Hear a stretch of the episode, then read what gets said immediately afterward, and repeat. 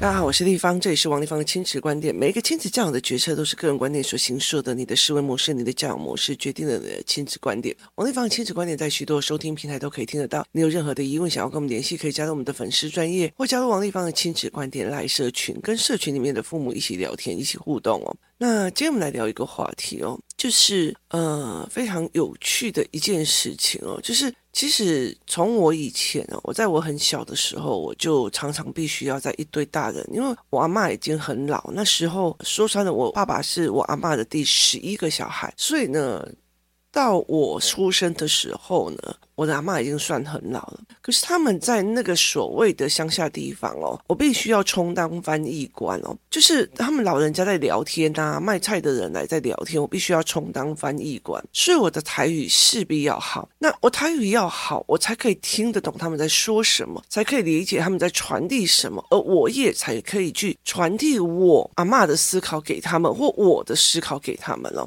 这语言决定了你去截取的能力，就是语言决定了你截取知识的能力，也决定了你截取事情的能力。那这个是很重要的一件事情哦。那这有两个，一个叫做语言，一个叫语言的理解度，一个叫做听语言的态度。所谓的一个叫语言，语言意思就是说，好像我现在我女儿，我女儿在她很小很小的时候哦，我的那个台语啊，就是绘本都是用台语念的。然后呢，就是很可悲，就是他一年级的时候刚好就是弟弟出生，所以当弟弟出生的时候哦。几乎听到的，因为他已经上学了，几乎听到他在念课文、念书啊，或者我在跟他解释课本课题的时候，几乎都是用中文。所以弟弟的台语很烂，姐姐的台语比较 OK，跟我自己的原生家庭是一样的，就是我的台语是比较 OK 的，可是我妹妹的台语就很烂，就是我妹的台语就非常非常的烂哦。那一直到最近，就是例如说我回台中，然后我跟我爸聊天，或者是我爸爸。带着我们，就是我去我爸公司，那他们在讨论所谓的就是生意场上的事，那他们都用台语哦，所以我女儿就会站在那边，然后很仔细的去 catch 那个资讯，意思就是说，她就是站在那边，然后很试图的想要去听，那她至少做到了一个台语。跟认真仔细 catch 那个资讯的态度跟思维模式，可他没有的是什么？台语的理解速度不快，就是他台语的理解速度不快，所以其实我们在聊很多的事情的时候，他没有办法去聊。所以每次只要从我爸爸的那个公司走出来，他马上说：“妈妈，快点翻译给我那个 Hello 玩游啊，，hello 小西是什么物件？”就是原油是什么东西，设施是什么东西，还有呃什么折旧哟，他也搞懵这样子哦，他就会来问的很仔细，然后他们就在讲说，一些讲。中油该种的那种台塑的那种补贴是什么呀？一些安怎要补贴，就他就会来一直想要问你，因为他很清楚企业家跟企业家他们在对谈的内容是有思考性的，是有 information 的，就是他有一个资讯的，甚至他有一个他们的思维模式的。那问题在于是这些所谓的中南部的企业家几乎都是用台语在对谈，所以他就有点。听不懂，他可以听得了解，但是他没有办法去解析那个文本的内容。但是他至少就是会站在那边好好的听。像我爸爸有时候有一些小孩，他就不愿意让他们在那边，就是不愿意带进去所谓的工作场合。为什么？他无聊啊，然后要不然就是大人在讲话，他那边旁边那种一副那种百般无奈被西边，哇，一种西洋兵，你听有意思吗？那大人尤其是长辈就会觉得啊，拍谁啦，好听见啊，那好听孙，那的无聊哦，他就会他就会聊不下去哦。所以其实对长辈来讲，那是一个非常非常失礼的状况。然后即使长辈在讲话，我们在旁边，哎妈，他讲什么也不行。就是所以我的女儿很清楚这一件事，但我儿子就更惨了，因为他听不懂台语哦。那他听不懂台语，可是呢，他很清楚，就是姐姐做什么样的姿势态度，他就要做什么样的姿势态度。因为妈妈很凶，这样子哦，那个外公更可怕，这样。所以其实像我儿子，就是如果我爸爸带他去那个所谓的他们的公司的时候，他是站在一旁非常认真的，完全听不懂，但是要装得很认真。所以，其实像我儿子最认真的时候，就是去跟外公的时候，他们在讲商业的事情，他们在讲生意场上的事情的时候，姐姐会很认真的听，然后。弟弟也会非常非常认真的在听，然后听了以后，他有一个很重要的一件事情，就是他们听了以后，他们出来才会敢问哦，甚至他们只是要补充。那我每一次都会跟我的女儿讲说，你一定要每一次要逼自己听懂大部分讲给我听，我只会补充你漏掉的，我绝对不会告诉你，就是从头到尾人家讲什么。就是我不会这样子，因为到最后你会依靠有人帮你讲，所以你就不听了。那这个东西在说什么？其实这是一个很重要、很重要的一个概念哦。如果你的生意心理啊，就是你的求学历程。就是历程，台湾没有在教这一块。企业的就是所谓的你进入了职场上，哈，例如说我进入了贸易公司，那贸易公司是，例如说我今天在女协部，好，女协部他们在一起聊天的时候，我去 catch 他们的资讯，这就是我们为什么要进去团体里面的原因，就是这个时候，例如说，哎，某某公司的老总过来了，然后跟我们聊天这样，然后我们互相释放讯息，然后互相接收讯息，它就是一个，例如说十个人啊。二十个人在聊天的过程里面，有些人在释放讯息，有些人在 catch 讯息，有些人在找合作机会。例如说，哎，我这个鞋厂，然后我的大底，我现在大底厂去到那边哦。早期那段时间，大部分的人都在考虑是去东南亚设厂还是去中国设厂。那他们会有一个东西，就是说我今天我的那个色出片厂商，我必须要依靠着我的鞋厂去。附近生产，意思就是说，如果你鞋厂在东莞，那你的射出片厂商也在东莞，你的大底就是鞋子那个底哦，就是原材料商也最好是在那边，不要太远，然后甚至他们在一个工业区哦，所以我们派出去的 QC，就是我们派出去的检货员，他们通通常常就住在那一区，那他们会做什么？互相释放讯息，尤其你到其他国家去，那个国家有什么新政策、新的干嘛，你都要去赶快知道，要不然你差个十。个小时，哇，你的资讯，你搞不好整个肠子都被灭了哦。所以对他们来讲，catch 资讯是很重要的。然后跟人家聊语言就非常非常的重要哦。所以一直到了立法院以后，我们会有什么？每一次都要做什么法案协商，或者是我们要公听会。好，那个东西就会更多人了。例如说公听会，他一个法案要过去的时候，我们会开公听会，看多少的公听会，然后去听，例如说学者的意见，然后业界的意见，然后当事者的意见，反对意见，然后什么样有的没有的，就是包括就是社群法人的意见，就是我们会把相关的全部都找过来，然后大家一起开会，开一个公听会，然后每一个人去陈述自己的思维，然后每一个去 catch 自己东西。我后来就其实清楚之后就知道说，其实，在整个国小的概念或者是国中的概念是完全没有这种东西的哦，完全没有这种东西。例如说好了，我们是说做报告好了，做报告我们只是分配工作，然后我们没有那种我从你身上 catch 资讯，你从我身上 catch 资讯，他从我身上 catch 资讯的这个概念。这个东西完全没有。那例如说，好，我现在去到大学也没有这一块哦。那最多只是你自己上台做报告。可是专业的人士哦，在想说，之前 COVID-19 的时候，那戏骨的那一群人，为什么他一直一直的想要，就是我不能跟人家出去 social，我只好做一个 clubhouse，让大家一起在上面哦，一起聊，一起聊。然后你就从这些聊天里面去 catch 到的那个资讯。所以其实，在有一些国家，它会有阅读、聆听、理解。然后有一些国家是没有的哦。那阅读聆听也就我听你的一些东西，然后我听了以后我理解，然后分析，然后我最多去 catch 到的你的资讯是什么？这是要被训练的哦。例如说，我最近在帮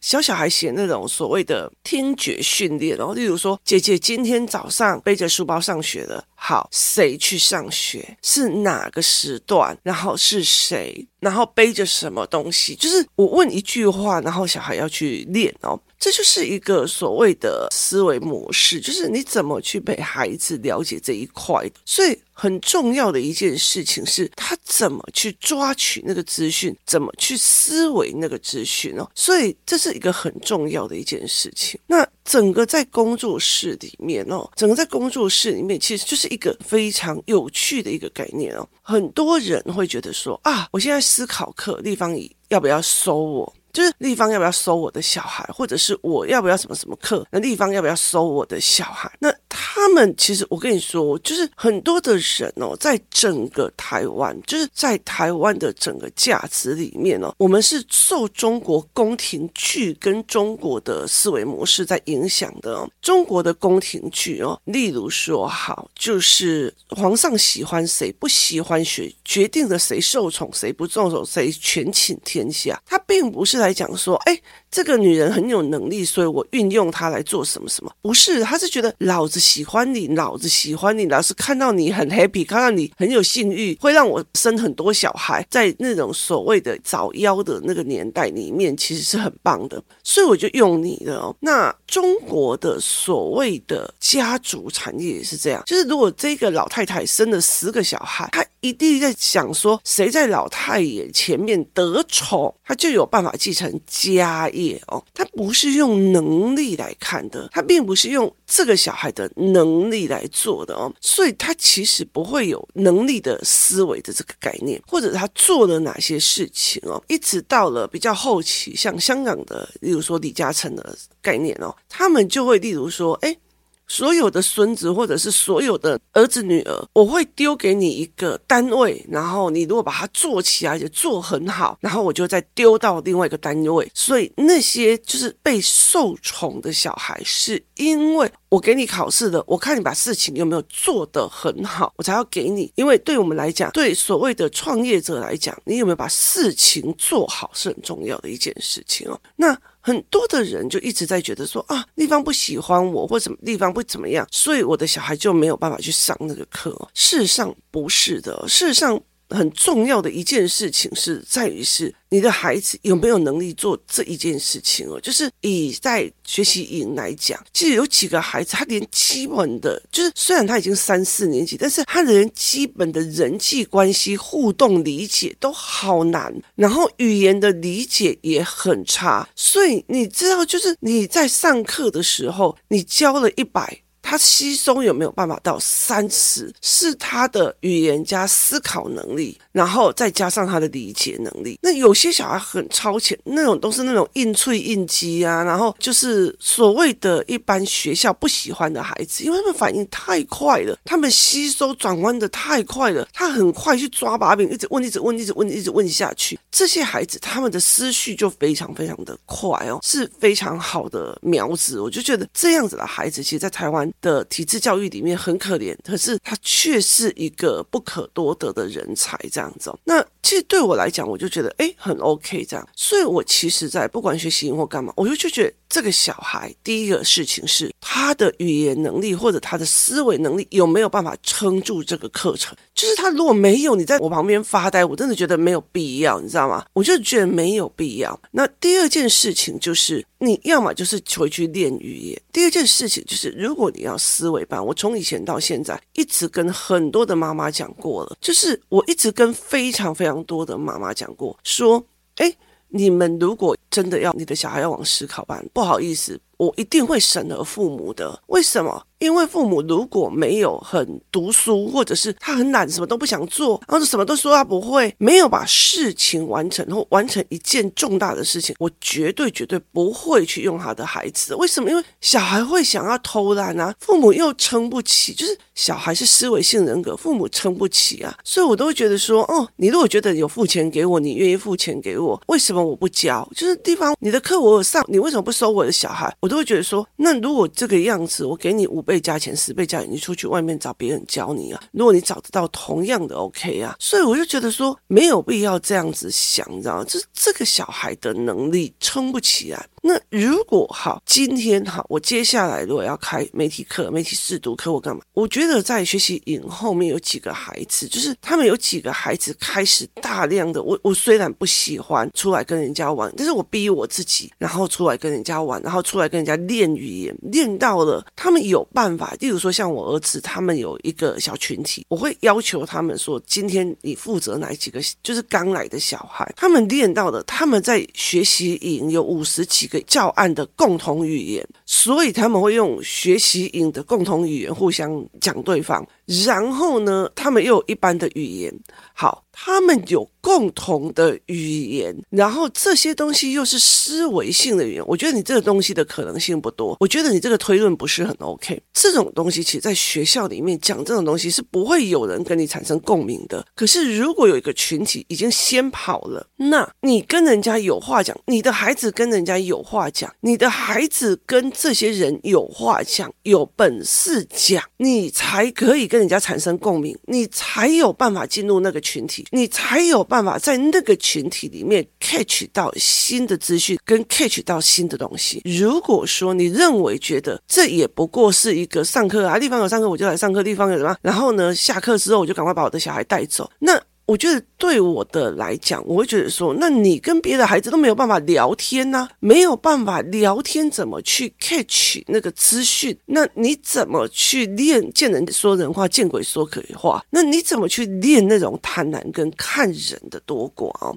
所以就觉得非常非常有趣哦。像我女儿常会讲一句话，说我妈妈哦。就是只要出去，如果那个人不跟他聊天，或者是我妈不想聊天也就算了，我妈只要聊超过三句，她会把对方所有的资讯全部都 catch 掉。然后呢，像我女儿现在的功力。也很厉害哦，他有办法去，就是陪他的高中同学，然后去送假单，在送假单的过程里面，看到老师的那个桌上，例如说有一个哆哆哆的什么东西，哦，他马上，老师，我跟你讲，你这怎么会有这个东西在呢？然后结果就是老师暑假去哪里玩了什么，有的没有买了什么，然后是什么什么什么，全部都把他 catch 回来，就说妈，我告诉你，我们老师怎样怎样怎样，就是他把那个资讯跟思维全部都拉回来了。好。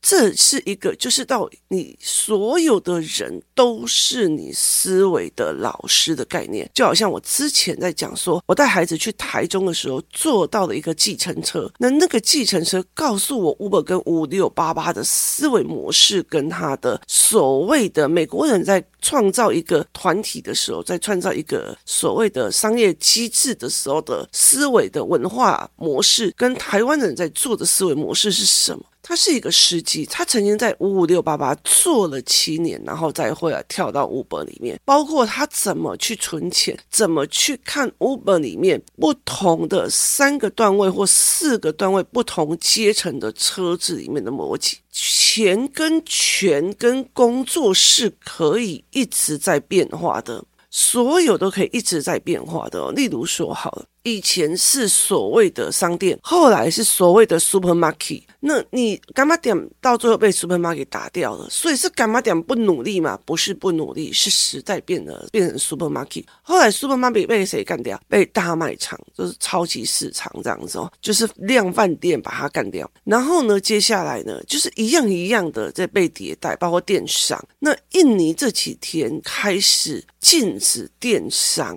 哦，印尼禁止电商的发展。那一刚开始，只要任何人听到说，哦，印尼为什么要禁止电商？可是你再去细想它的原因跟理由，你会觉得说，对，没有错。所以你有可能就是你现在中国电商干得很好。如果中国电商发现了印尼这个电商的，就是思维是不错的，到最后他也进了电商，那你就完。所以很多的时候，它其实是你有没有办法去理解这个市场或者这个世界已经变了，你就觉得。说我之后只要做一个 AI 人，或者是怎么样都没有办法，就是你没有办法去理解这个世界一直在转变。那很多的东西并不是你要进学校进修，人家才会告诉，而是在每一个聊天去 catch 那个资讯。那我说着在工作室里面，我常常在那边就是哎讲别人或者别人在谈学校或干嘛，我们常常在聊天。那你怎么从中 catch 资讯？有些人就是在旁边假装听得很认真，那脑子里面都不动啊。因为什么？因为他再来问你的问题，你就知道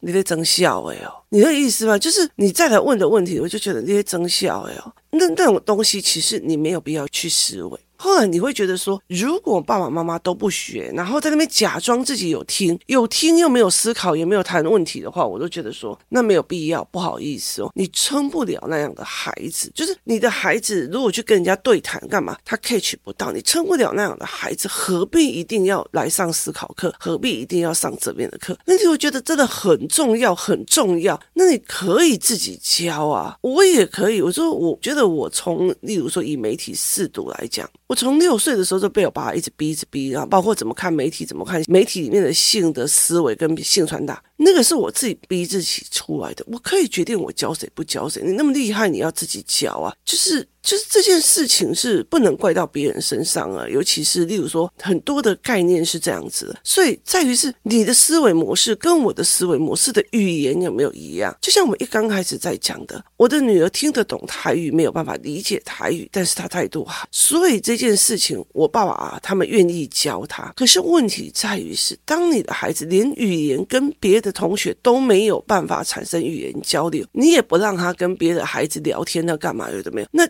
最终，最终，他不可能有这个能力的，而且我也不能收。为什么？因为。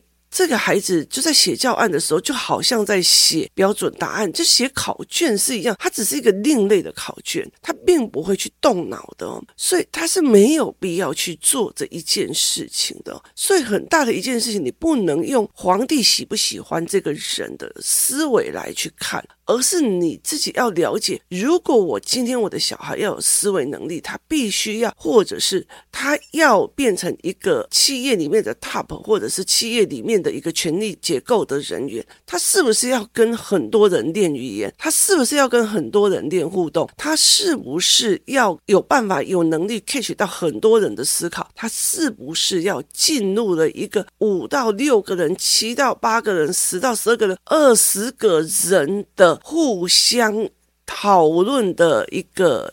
机制，然后让他们一直在讨论，一直在讨论，一直在讲，然后让他们可以互相讨论，互相 catch 到别人资讯。例如说，思考课是四个小孩，然后小小班有时候我心情好，我就会例如说拉几个小孩去小教室教，好，或者是在学习营里面，他二十几个小孩，他们二十几个小孩，每一个都有哎，立方姨，我告诉你哦，这样这样，好，立方有这样，二十七个人，你去看一个人怎么 hand 场，hand 到每一个人都可以传达他的思啊，每一个人都可以马上。知道哪一个小孩的思考模式是什么，所以这是一个非常非常重大的一个训练。那。很多时候在学校里面是老师没有说举手，没有干嘛，你是不能讲的。可是，在公听会里面，并不是这样的思维逻辑。在一种例如说企业的权利的，或者是在股东大会或干嘛，思维逻辑不是学校的班级上课的那个样子，不是那个董事长在上面管秩序的哦。